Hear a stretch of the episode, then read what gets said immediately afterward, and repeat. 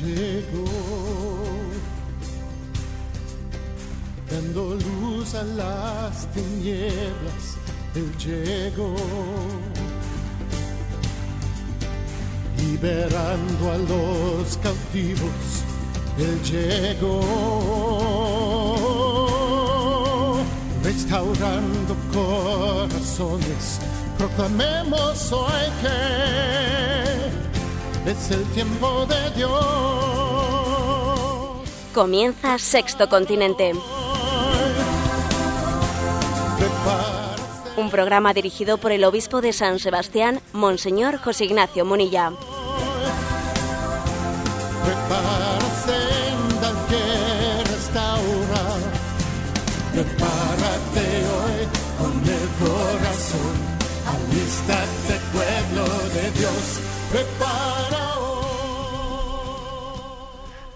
Un cordial saludo a todos los oyentes de Radio María. Un día más, con la gracia del Señor, proseguimos esta edición del programa de Sexto Continente que hacemos los lunes de 8 a 9 de la mañana. Sí, sí, ya sé que el lunes pasado fallamos, pero es que era un día un poco especial. Es que estábamos eh, haciendo una navegación de vuelta de Roma después de haber participado de esas inolvidables canonizaciones de San Juan Pablo II y San Juan XXIII. ¿Cómo suena eso? Eh, San Juan Pablo II, San Juan XXIII. Tenemos que acostumbrarnos a pronunciar el nombre de esos padres, esos pastores, con ese san introductorio. Y participamos, pues muchos de los obispos españoles y en concreto eh, nuestra diócesis de San Sebastián realizó pues una peregrinación diocesana de adultos y allí estuvimos y vivimos ese gozo eclesial de lo mejor de los hijos de la Iglesia, que son los santos. Lo mejor de los hijos de la Iglesia no son los papas. Lo mejor de los hijos de la Iglesia, pues no son ni los obispos, ni las religiosas, ni no. Lo mejor de los hijos de la Iglesia son los santos. Tengan la vocación que tengan, el estado de vida, pues es una forma de buscar la meta de la santidad, el camino querido por Dios para cada uno en concreto. Pero la meta común, la meta común de todos nosotros es, es la santidad. Eso ha sido, un, ha sido un recordatorio. Cuando se une ministerio y santidad, como es en el caso de estos dos papas, es cuando bueno, pues más gozamos ¿no? de ver el rostro de la Iglesia en su plenitud. Hoy, lógicamente, queremos tener eh, el recuerdo de estos dos papas santos, a ellos nos encomendamos, San Juan Pablo II, San Juan XXIII, rogad por nosotros. Os encomendamos este programa de Sexto Continente, os encomendamos también eh, a toda la audiencia de Radio María, encomendamos este proyecto evangelizador que Radio María sigue y lleva adelante. Y queremos comenzar nuestra andadura, como acostumbramos, con los respondiendo a las preguntas de los oyentes que nos que nos mm, formulan sus preguntas a través de sextocontinente arroba radiomaria.es. Esta es la forma principal que tenemos de recibir vuestras preguntas. Repito, sextocontinente arroba radiomaria.es. También tenemos una, eh, la interacción con vosotros en la cuenta de Twitter arroba obispo munilla y en la cuenta de, de Facebook a nombre de José Ignacio Munilla, en el muro de Facebook. Bueno, pues adelante vamos a pedir a nuestro, a nuestro amigo Álvaro, colaborador de este programa, que nos formule las preguntas que hemos seleccionado en esta semana, o en estas dos semanas, que ya sé que el lunes pasado fallamos. Adelante. Toño, de Alcalá de Henares, pregunta. Observo que los medios de comunicación anticlericales le tienen unas ganas especiales a algunos obispos, como nuestro de Alcalá, don Juan Antonio Reig. En concreto, este fin de semana le han criticado por una frase que dijo, el divorcio es contagioso. Le agradecería que usted nos diese su opinión al respecto. Bueno, pues la verdad es que desde aquí un abrazo y todo nuestro apoyo a don Juan Antonio, porque somos conscientes de que cada vez que se pronuncia una palabra profética, pues es que se, se suscita una, una incomprensión y una persecución. Creo que su palabra, el divorcio es contagioso, es absolutamente cierta. Absolutamente cierta. Recuerdo, eh, recuerdo haber tenido una conversación cuando yo era un sacerdote, pues eh, joven, un sacerdote, perdón, con un juez, una, conversación sobre, en la que él me daba su testimonio de, los casos de divorcio que le estaba dictando, ¿no? Y bueno, todavía no estaba en vigor las leyes actuales de divorcio y todavía, digamos, tenía que haber entonces una sentencia en la que un juez eh, tenía que dirimir si existía la causa suficiente para conceder el divorcio. Actualmente ya los divorcios se conceden sin necesidad de arguir ninguna causa. Sencillamente he dejado de quererle y punto, ¿no? Pero entonces todavía la ley de divorcio que regía, pues exigía esgrimir algunas causas para divorciarse. Y él me decía que desde luego él estaba observando, ¿no? Pues en su, vamos, en su despacho, en su, en su juzgado, dice, mira, en el juzgado yo veo que se presentan ciertos conflictos que en mi tiempo, porque él era, tenía cierta edad, ¿no? Decía, que en mi tiempo hubiesen supuesto un par de días de morros, un par de días de... Y, y aquí yo observo que se están rompiendo matrimonios por problemas que, no son objetivamente graves, ¿no? Sencillamente una incapacidad de aguantarse, sencillamente una incapacidad de, negación de su propio capricho, de, su amor propio, o sea, es decir, la falta de capacidad de negación de uno mismo, ¿no? Bueno, es que, es que hay una frase de Chesterton, que por cierto, Chesterton, pues es que, vamos, que ha vivido la Europa la Europa de la, del, primer, la primera parte del siglo XX. O sea, que es que este es un problema que viene de antes, viene de antes, ¿no? Y Chesterton decía que el efecto obvio de un divorcio fácil es el matrimonio frívolo. ¿Eh? Repito la frase de Chesterton que dice, el efecto obvio del divorcio fácil es el matrimonio frívolo. ¿eh? Si la gente puede separarse sin razón alguna, pues esto si esto es como, como cuando tú vas a dicen eh, cómprelo y si no le si no le gusta usted lo devuelve no hace falta que nos, nos diga que por qué no le ha gustado si fíjese usted si le damos facilidades no usted cómprelo llévelo lo puede comprar por teléfono ahora mismo ¿eh? como te hacen esas televentas y si no le si no le gusta usted lo puede devolver bueno pues si la gente puede separarse sin razón alguna pues terminará concluyendo que lo más fácil es pues, pues no encontrar ninguna razón para seguir viviendo unidos. Si me puedo separar por cualquier motivo, pues es que no tengo ningún motivo para seguir unido. Si es que la lógica es, la lógica es demoledora, ¿eh? es demoledora. El efecto obvio del divorcio fácil es el matrimonio frívolo. ¿eh? Es así. ¿eh? Igual que muchas veces decimos en la iglesia, ¿no? Que la, falta de preparación para el matrimonio es la mejor preparación para el divorcio.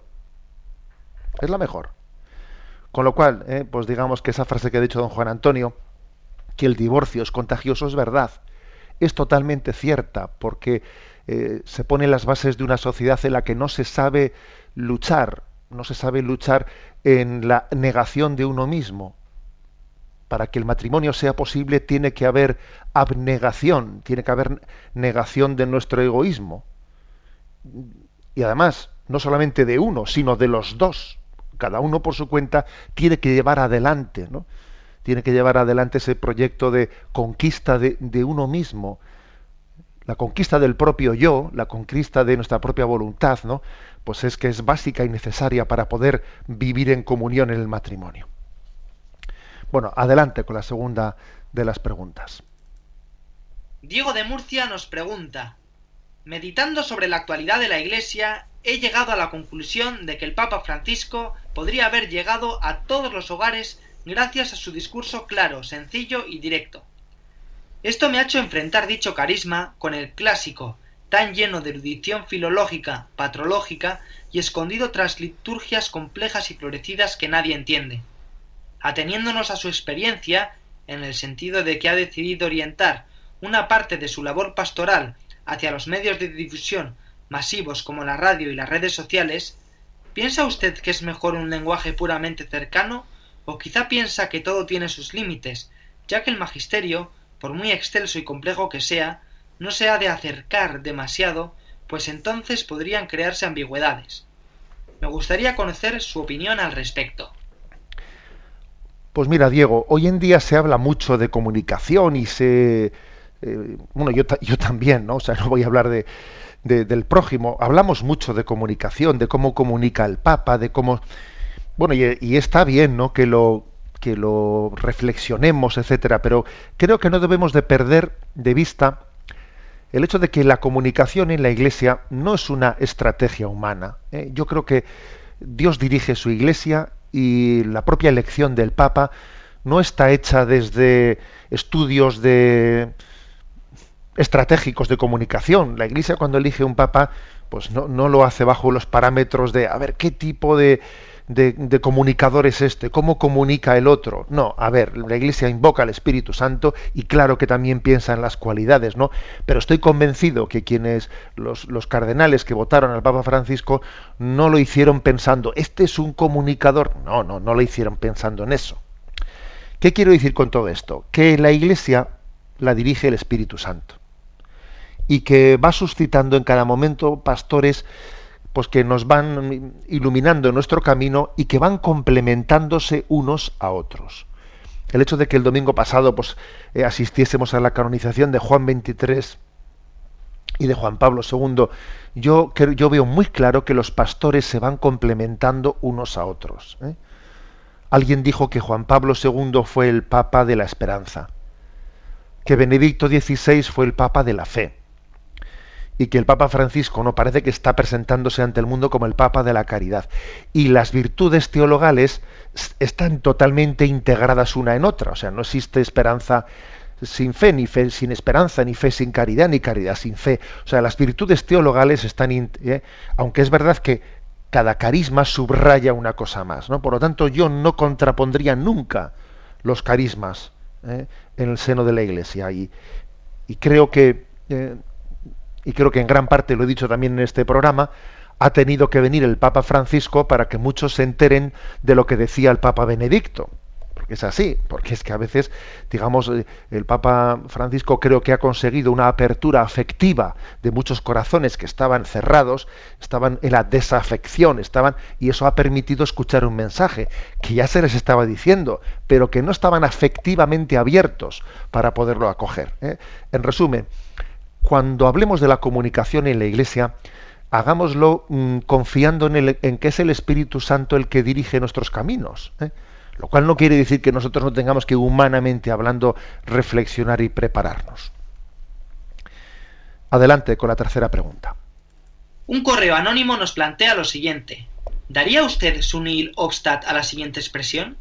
El pecado no es un sentimiento de tristeza, sino una oportunidad perdida de ser más feliz con Dios y una ocasión malgastada de poder glorificarle. Bueno, vamos a ver. Eh, recuerdo haber lanzado pues un, un tuit y, un, vamos, y también un mensaje de Facebook y haber colgado ese mensaje también en el muro de Facebook que dio mucho que hablar. Y dio mucho que hablar que yo dijese que la tristeza no solo es un estado psicológico, que también es una tentación dio mucho que hablar porque obviamente pues hay personas que viven la tristeza pues desde, desde un estado o sea, desde un problema psicológico. Claro que existe una tristeza que sí es un problema psicológico. Existe una enfermedad que se llama la depresión una tendencia depresiva y es una cruz que hay que arrastrar. Y eso no tiene nada que ver eh, con un pecado no tiene nada que ver con, con una tentación. Pero en sí pero el demonio que bueno es él que bueno es él no lo de, lo de que bueno es él es un eufemismo, pues se sirve de, de, nuestras debilidades humanas, psicológicas, para hacer de ellas una tentación. ¿Eh? El demonio, de luego, tonto no es. Otras cosas será, malo será, pero tonto no. Y entonces se sirve de nuestras debilidades humanas para hacer de ellas una tentación. ¿eh? Por lo tanto, ¿eh? Mm, la tristeza en sí misma, eh, en sí misma puede tener causas diferentes, pero al demonio, desde luego, le gusta, es especialista en servirse de la tristeza para, para llevarnos, no, pues a la, a, la desconfianza, a la desesperación, etcétera, etcétera. y, termina haciendo que la tristeza se convierta en una tentación y en un pecado. También ¿eh? puede terminar siendo un pecado por esa acción de Satanás. ¿eh? Luego eso lo digo un poco en cuanto a la primera parte de la frase ¿no? que nos dice aquí este correo. El pecado no es un sentimiento de tristeza. Bueno, vamos a ver, claro que el pecado no es un sentimiento de tristeza, pero un sentimiento de tristeza puede ser un pecado ¿eh? si, si, nosotros nos hemos dejado arrastrar eh, por una tentación de Satanás. Eh, dice la, la, frase, ¿no? que me piden un poco un juicio sobre ella. El pecado es una oportunidad perdida de, ser más feliz con Dios, ciertamente, aunque digamos que eh, la esencia del pecado es, es el desprecio del amor de Dios. Si yo tuviese que definir qué es el pecado, es el desprecio del amor de Dios, el desprecio de su voluntad, porque el amor de Dios y la voluntad de Dios son una sola cosa. O sea, dar la espalda a la voluntad de Dios, eso es el pecado. Dar la espalda al amor de Dios, eso es, eso es el pecado. De ahí se deriva que uno pues no es feliz, porque el que, el que da la espalda a la voluntad de Dios, al amor de Dios, pues no es feliz. Eh, y en vez de glorificar a Dios con su vida, pues lo que hace es el, mismo enmarañarse con sus, eh, con, sus, con sus propias contradicciones. O sea, es decir, que sí que te damos el nilosta, ¿eh? pero, pero que bueno, que cuando uno se pone a matizar teológicamente las cosas, pues lógicamente se podría, ¿no? Pues matizarlas un poco más. Adelante con el siguiente, con la siguiente pregunta. Un invidente de Barcelona llamado José nos comparte su historia. Soy ciego de nacimiento y vivo en la ciudad de Barcelona. Quiero que sepan que he comenzado a ofrecer mi ceguera a Dios, para que llegue el día en que Radio María pueda ser escuchada en esta gran ciudad de Barcelona, como puedo escucharla en Madrid cuando voy a visitar a mis primos. Aquí solo puedo hacerlo a través de la televisión. Y claro, yo tengo que pasar la mayor parte del día en la calle vendiendo cupones. Yo confío en Dios que siempre ha puesto a alguien en mi camino para guiarme. Me siento cuidado por corazón de Jesús, pero me atrevo a preguntar, ¿no querrá Dios también hablarnos a los que vivimos aquí por medio de Radio María? Bueno, José, un abrazo muy grande y nos sentimos orgullosos eh, de, de, tenerte como oyente. Y Radio María se siente, se siente privilegiada, ¿no? Porque haya un oyente invidente que haya dicho, Señor, te ofrezco mi ceguera, pues para que en Radio María, perdón, para que en Barcelona se pueda escuchar Radio María con normalidad. Pues me parece que ese ofrecimiento Dios lo va a escuchar, ¿sabes? Estoy seguro. Ese ofrecimiento Dios lo va a escuchar. Si Radio María no se puede escuchar en ciertos sitios, pues desde luego es porque existen resistencias en los corazones, porque Radio María lo ha intentado, ¿sabes? A mí yo no formo parte eh, pues, de, pues de, la responsabilidad en la dirección de Radio María, pero me consta, eh, me consta que, pues que Radio María ha intentado emitir en Barcelona con normalidad y que, y que es el pecado de los hombres, el pecado de los hombres, ¿no? El que de alguna manera pues lo ha, lo ha impedido, la resistencia, ¿no? La resistencia o el miedo a que existan eh, voces que no respondan a, planteamientos políticos, etcétera, o comerciales, sin duda alguna. Eso es lo que está en, eso es lo que está en la raíz, ¿no? de que Radio María no puede emitir en algunos sitios como en Barcelona con normalidad. Ahora, es que Juan Pablo II derribó el muro de Berlín. Es que es así. Es que los pecadores levantan muros y los santos los atraviesan. Y fue el caso de Juan Pablo II, ¿no? Y yo creo, José, que, que, que, será el caso tuyo. También Dios te permitirá poner tu granito de arena, ¿no? En derribar ciertos muros. Hay una cosa de tu testimonio que me ha gustado, o sea, que me ha conmovido especialmente, y es que tú, como invidente, nos digas, pues que Dios siempre ha puesto en el camino de tu vida a alguien para guiarte. ¿eh? Siempre lo ha puesto, ¿no? Y bueno, pues yo estoy convencido que también ¿eh? en este caso lo va a hacer. Hay un proverbio africano, hay un proverbio africano que dice que Dios aparta las piedras del camino de los ciegos. No sé si lo conocías, José. Dios aparta las piedras del camino de los ciegos. Es un proverbio africano que yo creo que también se aplica en tu vida. Dios va apartando tus piedras y, y no únicamente eso, sino que te hace, te convierte en luz ¿eh? en luz para el camino de otras muchas personas. ¿eh? Te agradecemos tu testimonio, te aseguramos que Radio María lucha por estar presente en Barcelona, ¿eh? aunque su presencia existe, pero es limitada y ojalá pues pueda no emitir de una manera pues más con más capacidad de audición pues en todas sus en todas sus los barrios etcétera de Barcelona. Nos unimos a ti y te agradecemos muy especialmente tu ofrecimiento, ese ofrecimiento a Dios por el bien no solamente tuyo personal, sino de todos, de todos tus hermanos. Vamos con la última de las preguntas. Marisa de Valencia comenta: Yo tengo una enfermedad degenerativa que es causante de frecuentes dolores. Doy gracias a Dios por la existencia de la medicina paliativa porque me ayuda a llevar con dignidad la enfermedad, pero también mantengo algunas discusiones con mi enfermera. Yo soy partidaria de no abusar de los calmantes, y ella es más lanzada. Ella no entiende que yo le diga que un dolor es soportable. Simplemente su tesis es que no debe de existir ningún dolor. Yo la verdad es que le hago caso a medias, porque he llegado a la conclusión de que la diferencia fundamental entre mi criterio y el de mi enfermera es que ella no tiene fe. Muy interesante, Marisa, eh, tu, tu, correo, muy interesante. Me has recordado a Juan 23 y ahora te diré por qué.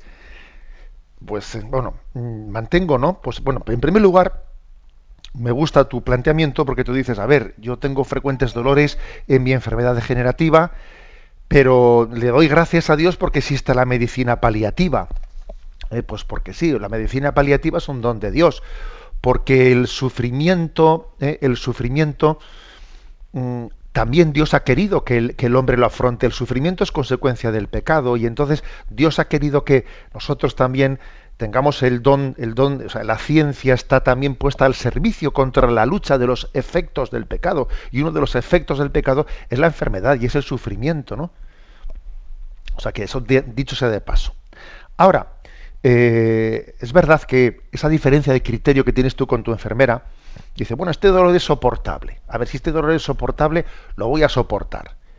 Y dice tu enfermera, no, aquí no hay que tener ningún dolor. ¿eh? Luego vamos a eh, todavía pues a subir el nivel de, ¿eh? de calmantes porque yo creo que la razón la tienes tú, con todos mis respetos. Es más, yo creo que esa enfermera está actuando desde un criterio no tanto médico profesional, sino más bien personal, porque yo creo que los auténticos profesionales de la medicina paliativa plantean, plantean pues que eh, a la hora de paliar los analgésicos, ¿no? que palían los dolores, no tienen que tener como finalidad el que uno no sufra nada, no, porque es que si se abusa, ¿eh? si se abusa de los analgésicos para que alguien no sufra nada, finalmente eh, estamos pues casi elevando continuamente el espectro del, del dolor de manera que es que al final alguien está totalmente drogado, termina totalmente drogado en su vida, ¿no? Te decía que me has recordado a Juan 23, a San Juan 23, porque en su diario, en su diario él tiene una frase famosa que dice, ¿no? Procuro aguantar el dolor, dando gracias a Dios porque sea soportable. Eso lo dice San Juan 23. Y dice también, aunque sin desobedecer a mi médico, dice, ¿eh? sin desobedecer a mi médico, procuro no tomar más calmantes que los imprescindibles para que en este breve tiempo de vida que me resta pueda estar más unido a la cruz de Cristo. Es que no se puede decir más en menos palabras, ¿eh? Repito esta frase de San Juan 23, aunque sin desobedecer a mi médico, procuro no tomar más calmantes que los imprescindibles, para que en este breve tiempo que me resta pueda estar más unido a la cruz de Cristo. Bueno, si es que los santos nos iluminan, los, santos nos iluminan mucho en el, camino de la vida. ¿eh? Nos eh, rogamos por ti, también Marisa, para que el Señor te ilumine ¿no? a través de San Juan 23 en ese, en ese camino de tu enfermedad. Y ya nos hemos alargado bastante con las preguntas, vamos con la siguiente de las secciones de este programa.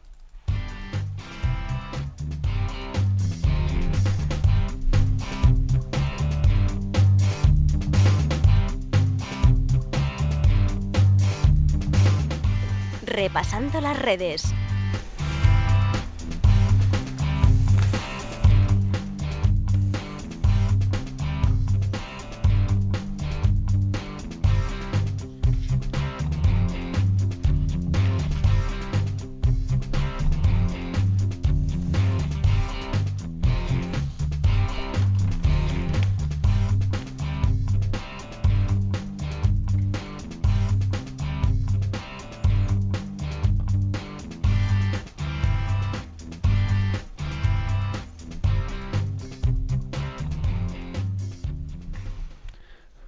Pues en, este, en esta sección de Repasando las redes vamos a contar algo duro.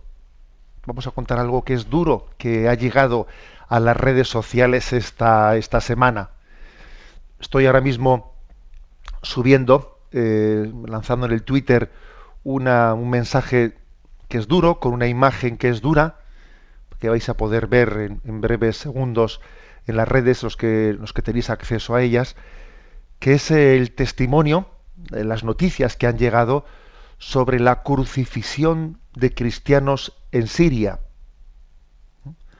Ha sido una religiosa, una religiosa siria, sorrayida, que ella es doctora en ciencias de educación, quien en una, en una entrevista eh, pues que hizo en abril, una entrevista en Radio Vaticano, ella allí contó experiencias durísimas, contó experiencias durísimas de, de la persecución que grupos radicales en esa guerra civil que está teniendo Al-Qaeda, los grupos radicales musulmanes vinculados a Al-Qaeda, pues estaban al, al, grito de Alá es el más grande, estaban exigiendo a los cristianos su conversión al Islam amenazándoles de que serían crucificados como Jesús si se negaban ¿no? a convertirse al Islam. Y si se niegan a, a, convertirse o a entregarles cantidades, sumas de dinero muy grandes, ¿no? cumplen su amenaza, les crucifican. Y en ocasiones incluso la religiosa comentó que cómo han tomado luego las cabezas, han cortado las cabezas, decapitado los martirizados para jugar al fútbol con ellas. Estas declaraciones, esta religiosa las hizo en Radio Vaticano. Luego vino una especie de silencio vergonzoso de los medios de comunicación occidentales, que se callan acomplejadamente al escuchar estas cosas. Parece que los medios de comunicación occidentales son los últimos en denunciar la persecución a los cristianos. La persecución a los cristianos es silenciada, hay una especie de sordina, un silenciador en los medios de comunicación de Occidente. ¿Mm?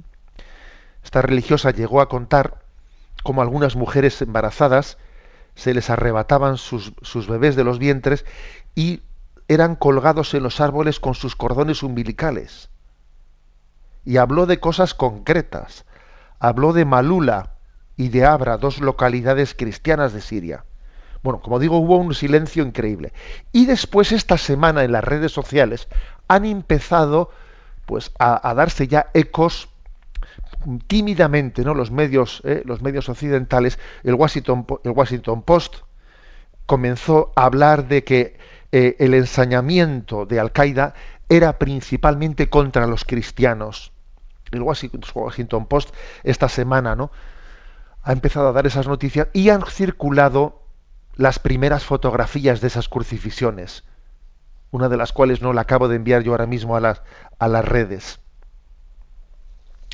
Bueno, y el Papa en Santa Marta, en, en esta semana, en la predicación del día de San José, creo recordar que era, el Papa dijo en su homilía, lloro por los cristianos crucificados también hoy se mata en nombre de Dios. El Papa, al decir tal cosa, ¿no? En su homilía, haciendo referencia a estas crucifixiones pues eh, ya de alguna manera hizo inevitable, ¿no? Hizo inevitable que los medios de comunicación comenzasen a hacerse eco. Yo me imagino que muchos, habrá muchos oyentes que digan, pues yo no he oído nada, pues yo he estado viendo tal cadena de televisión y tal. Es que es curioso, es curioso el silencio y la sordina que se pone en Occidente a la persecución de los cristianos. El Papa dijo en Santa Marta, lloro por los cristianos crucificados. Bueno, pues eh, yo creo que hay que decir hay que decir que, vamos, para que tengamos noticia, que en Siria, en Siria eh, existen cristianos eh, pues que tienen una, tradición ancestral, bimilenaria. ¿eh? En Siria, por ejemplo, existe el pueblo de Malula, que ha salido esta semana a los medios de comunicación. Es un pueblo que está en la campiña de Damasco, a unos 50 kilómetros de Damasco, de unos 2.700 habitantes, antes de que comenzase este lío, que es un pueblo cristiano en el que se habla arameo. Es uno de los tres únicos pueblos ¿no? de Siria, tres únicas aldeas en las que se habla arameo. No existen otros lugares en el mundo en el que se conserve el idioma que Jesucristo habló, el arameo. Existe Malula y dos, y dos poblaciones más. Es el mismo, eh, el mismo idioma que Jesús habló, aunque en un dialecto, en un dialecto que se derivó en, en esa zona de Siria. Mm la mayor, la mayor parte de la población local pertenece a la Iglesia greco-católica. son de, digamos, de, de la tradición melquita, pero son católicos, greco-católicos. Celebran su fiesta el 14 de septiembre. ¿Y qué ha ocurrido? Pues que en esta guerra civil terrible de Siria, pues ha sido un pueblo que además, primero porque era cristiano, y segundo porque además estaba en una zona que era estratégicamente importante, porque eh, de algunos domina la carretera de acceso a Damasco, pues eh, ha sido un pueblo que ha sido atacado, conquistado, reconquistado por, por el ejército eh, sirio, vuelto, vuelto a, conquistar por las guerrillas islámicas de Al-Qaeda y vuelto a conquistar. Ha sido terrible la destrucción que ha tenido este pueblo. Eh, existen acusaciones también. Bueno, hay que decir que Al-Assad, el presidente de Siria, pues él él ha sido respetuoso, ¿eh? ha sido respetuoso con las minorías cristianas y se han visto imágenes en televisión de cómo cuando el ejército sirio ha reconquistado Malula, pues digamos el presidente Al-Assad se ha hecho presente en Malula y ha saludado a las autoridades religiosas, etcétera, y se han visto imágenes de las iglesias destrozadas, destruidas, las profanaciones que habían realizado ahí eh, pues las, las, mm, las, guerrillas, las guerrillas de, de Al-Qaeda, ¿no?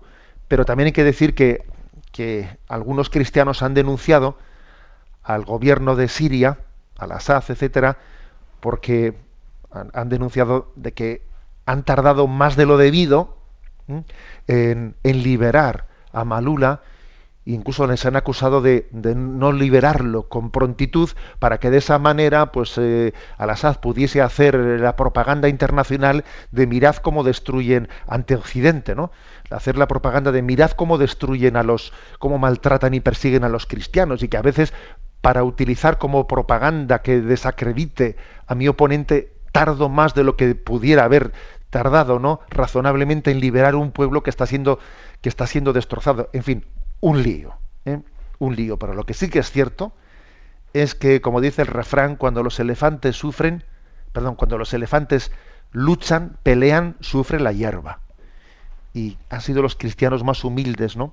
En una población cristiana, pues que, prácticamente es un cristianismo bimilenario, ¿eh? los que los que están sufriendo. Vamos a unirnos a ellos. Creo que tenemos que tener sensibilidad ¿no? hacia los cristianos perseguidos. Y es curioso, ¿eh? es curioso cómo Occidente es tan poco, ¿eh? tan poco sensible a ello.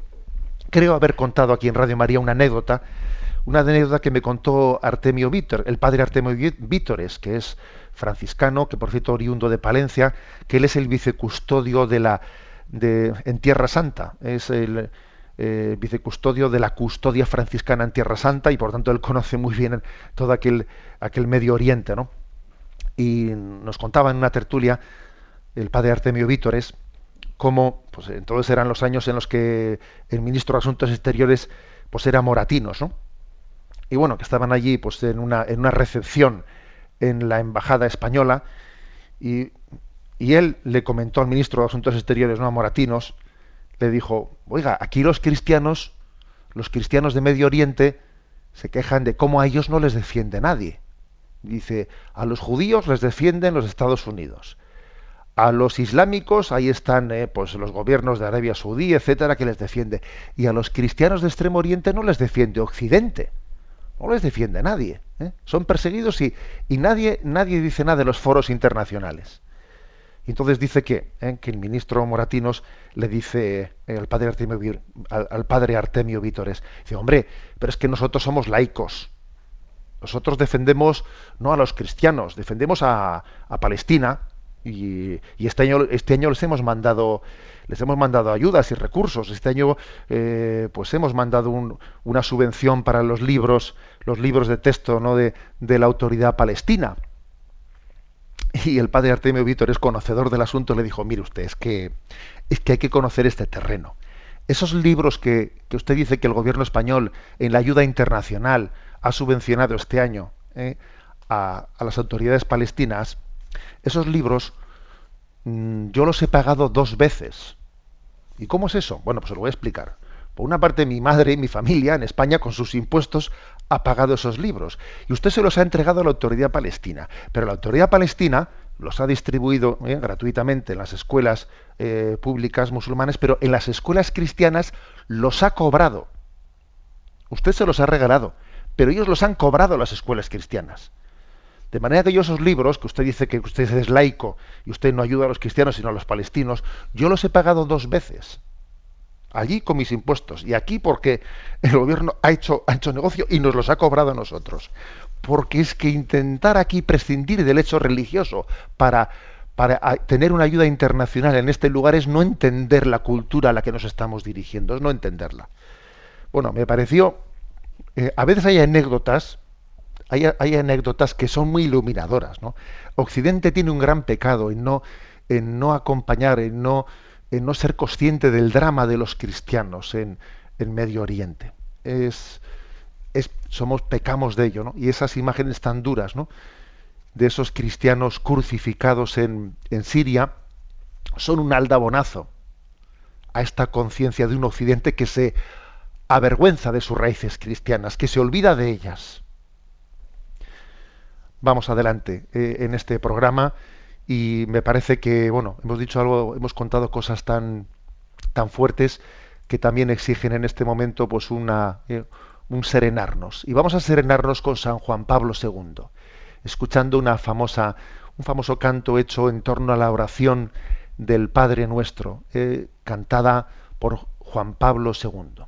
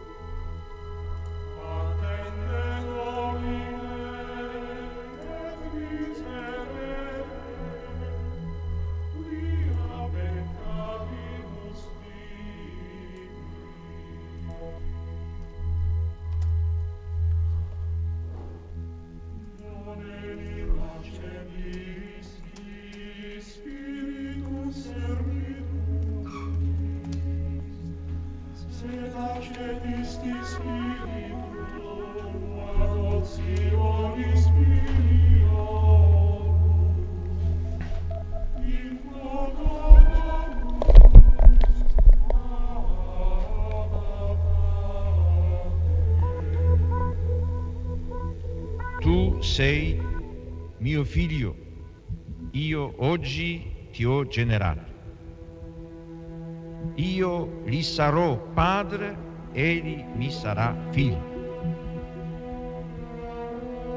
Sono parole profetiche, esse parlano di Dio che è padre nel senso più alto e più autentico della parola.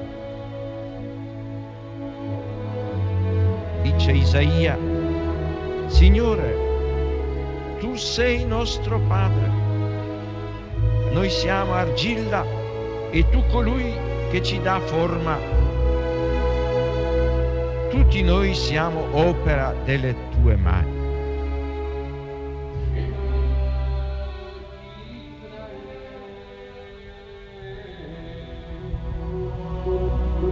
Sion ha detto, Signore mi ha abbandonato, il Signore mi ha dimenticato. Si dimentica forse una donna del suo bambino? Anche se ci fosse una donna che si dimenticasse, io invece non ti abbandonerò mai.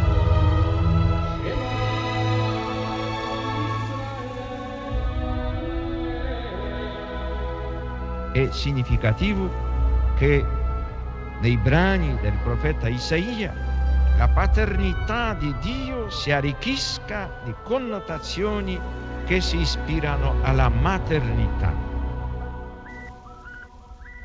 Gesù annunzia molte volte la paternità di Dio nei riguardi degli uomini riallacciandosi alle numerose espressioni contenute nell'Antico Testamento.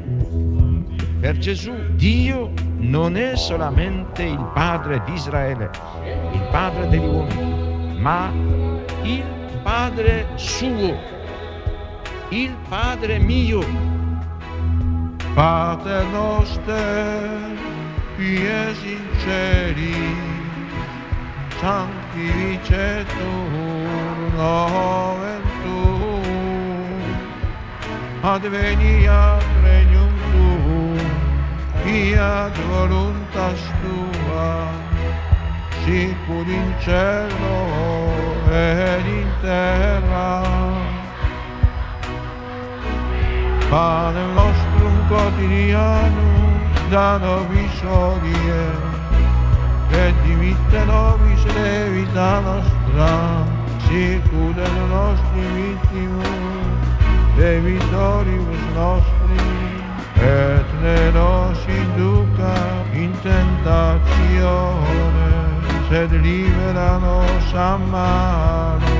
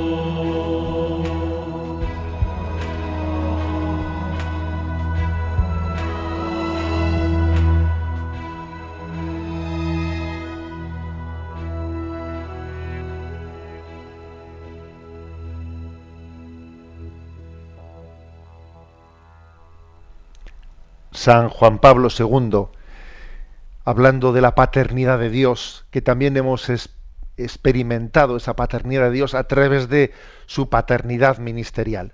Seguimos adelante en este programa de Sexto Continente. Nos adentramos en, el- en ese espacio que llamamos hasta el viento y el mar le obedecen.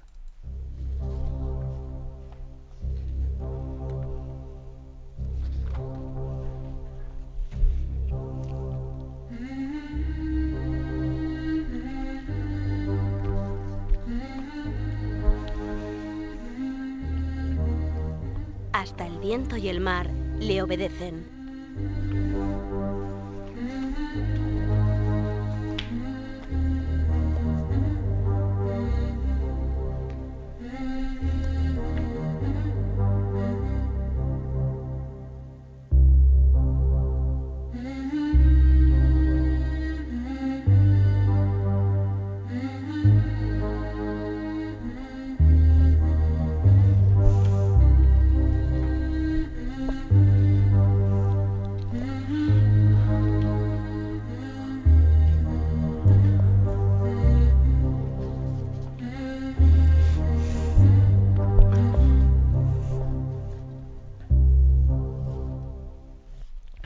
Pues en este programa, en esta sección, mejor dicho, hasta el viento y el mar le obedecen, sin duda alguna esta semana nos toca hacer el comentario sobre esas canonizaciones de San Juan XXIII y San Juan Pablo II, que creo que algunos han hecho reflexiones de por qué el Papa Francisco ha unido dos canonizaciones, ¿no? ¿Por qué ha querido unir esas dos, esas dos figuras? Yo diría que, pues que el Papa San Juan XXIII fue quien convocó el Concilio Vaticano II, al cual, por cierto, asistió entonces Karol Wojtyla como uno de los padres conciliares, obispo de Cracovia, y Juan Pablo II, San Juan Pablo II yo diría que es el Papa con el que termina, concluye, no ya el concilio en sí mismo, sino podríamos decir el, el ese, la recepción del concilio, porque yo creo que la recepción del concilio no está plenamente hecha hasta que no se publica el catecismo de la Iglesia Católica. Todo concilio, todo gran concilio, o por lo menos algunos de los grandes concilios, han dado a luz un catecismo, ¿no? Como fue el caso del concilio de Trento, y como ha sido el concilio Vaticano II que dio a luz pues el catecismo de la Iglesia Católica. Posiblemente el concilio Vaticano II no estaba suficientemente digerido, e integrado y acogido hasta que la Iglesia no publicó el catecismo de la Iglesia Católica en el que eh, las aportaciones del concilio eran integradas en toda la tradición de la Iglesia, en una formulación íntegra de, toda, de todo nuestro mensaje. Por eso yo veo a Juan 23 y a Juan Pablo II como cuando se va a tomar una curva, ¿eh? cuando la iglesia dice, bueno, ha llegado el momento de, siguiendo el mismo norte, mm, tomar esta curva, ¿no? De, eh, como decía Juan 23, de ayornamiento, de ponernos al día en la capacidad de hablar con un mundo que es muy cambiante, con el que hay que tener capacidad de diálogo, entonces manteniendo la fidelidad a nuestro mensaje, vamos a ver qué tenemos ¿no? que cambiar para eh, renovarnos en el diálogo con el, con el mundo. Ese es esa es la intuición de Juan 23 al convocar el Concilio Vaticano II, y yo diría que Juan 23 está en el comienzo de esa curva y Juan Pablo II está en el final de esa curva, porque cuando, se entra en una curva a veces no es tan fácil salir de ella. Al salir de una curva, solo sabemos los choferes, cuando uno sale de una curva, si no tiene el pulso firme, el coche igual da bandazos da bandazos porque el grado de la curva no lo has tomado con, eh, pues con, el, la con el suficiente aplomo.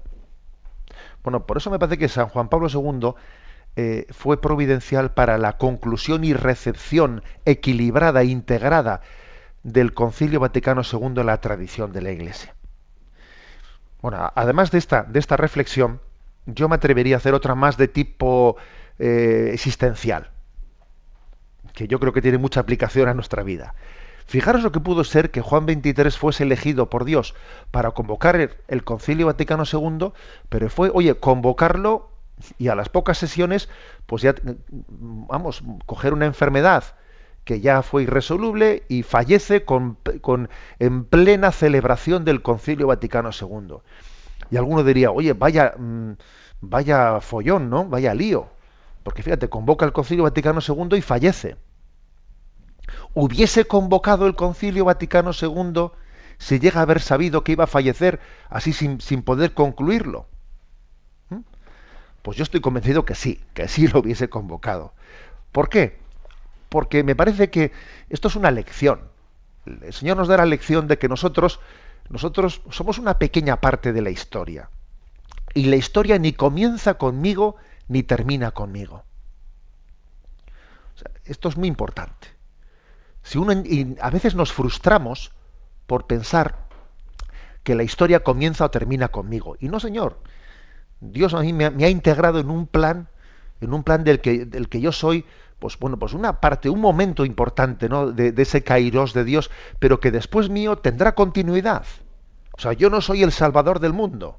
Yo me pongo en las manos de Dios para dar un paso más, pero Dios integrará mi pasito en todo el recorrido que Dios tenga dispensado.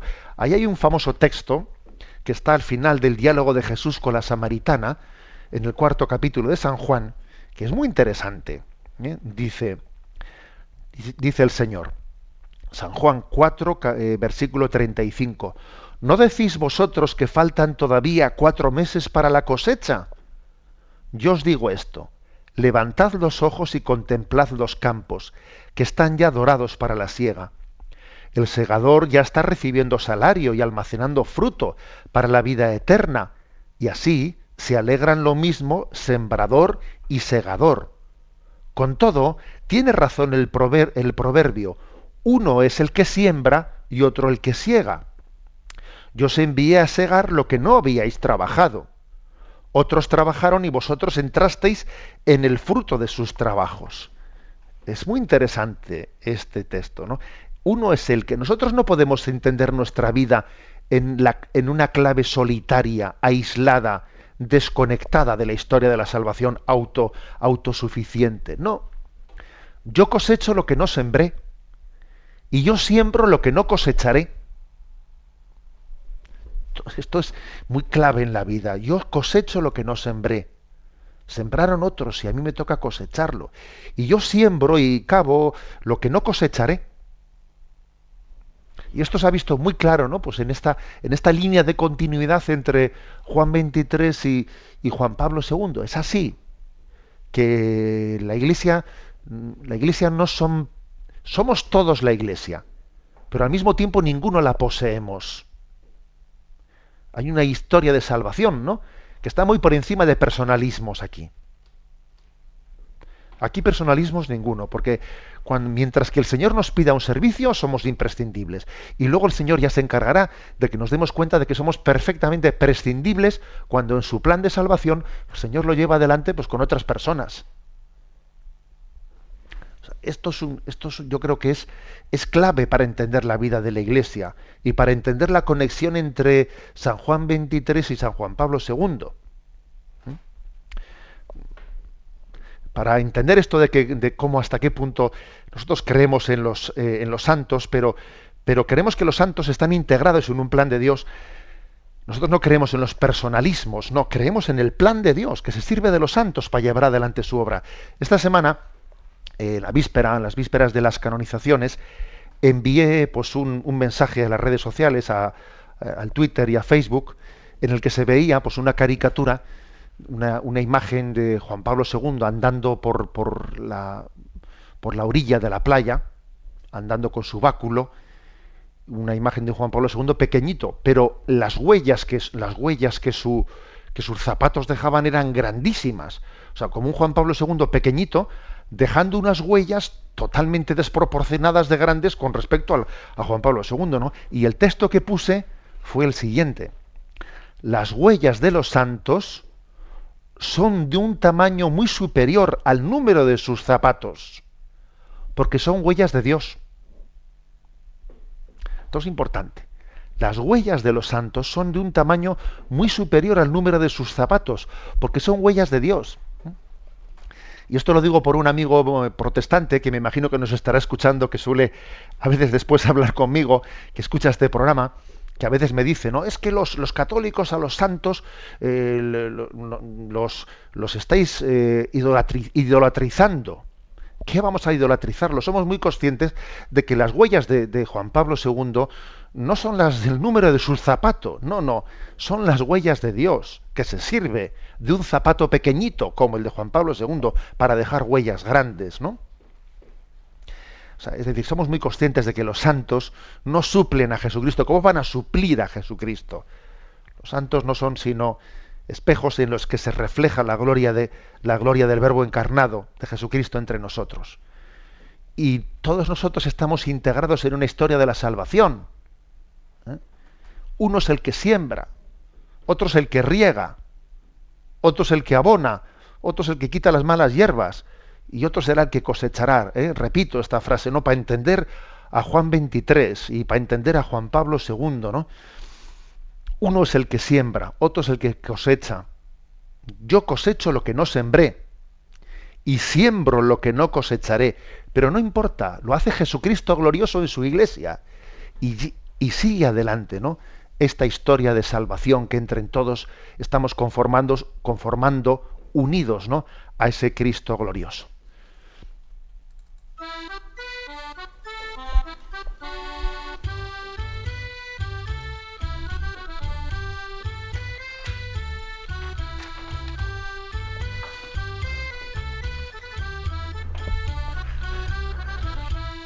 Una gota en el océano.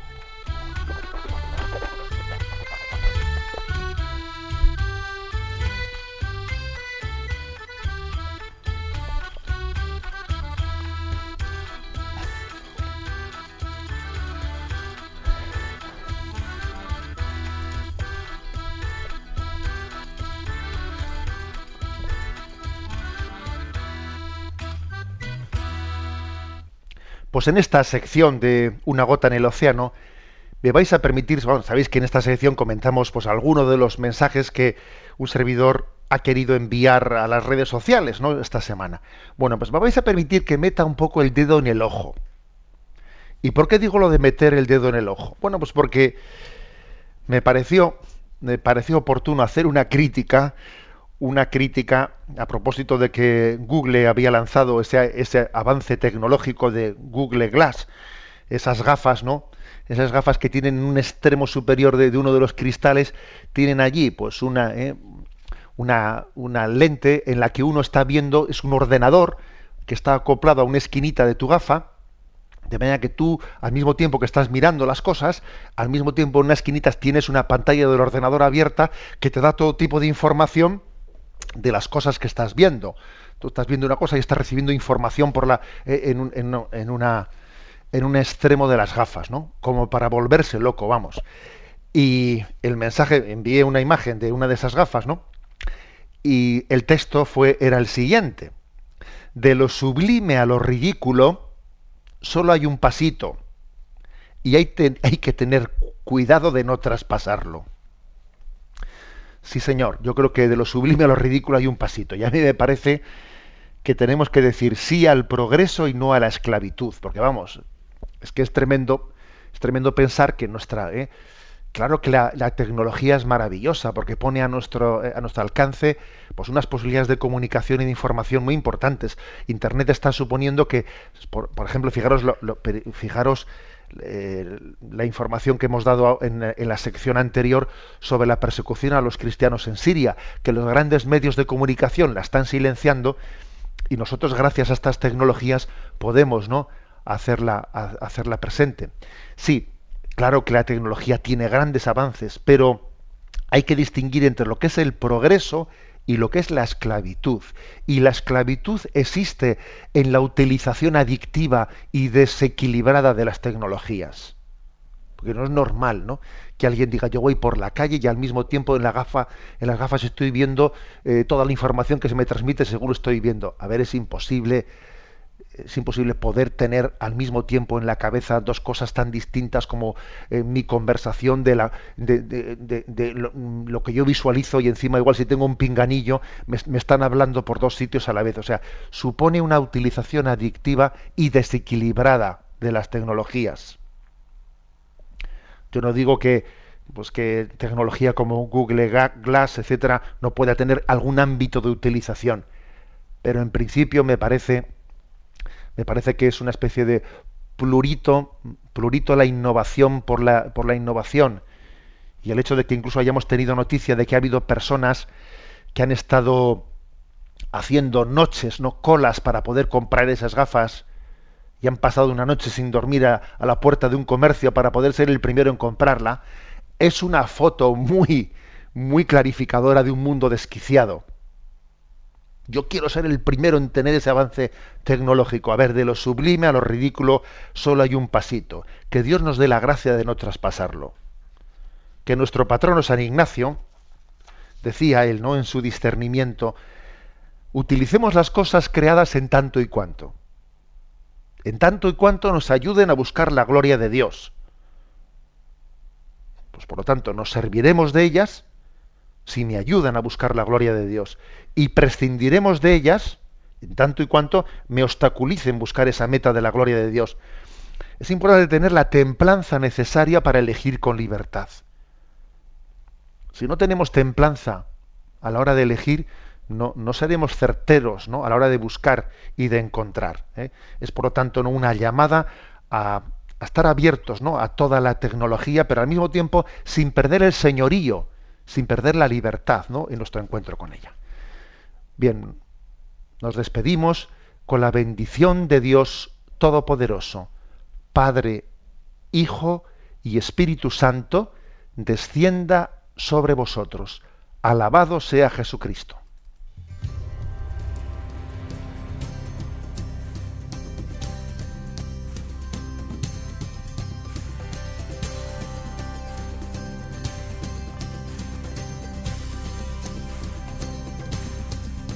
Llegó, dando luz a las tinieblas, Él llegó, liberando a los cautivos, Él llegó, restaurando corazones, proclamemos hoy que es el tiempo de Dios. Prepara hoy. Han escuchado Sexto Continente con el obispo de San Sebastián, Monseñor José Ignacio Munilla.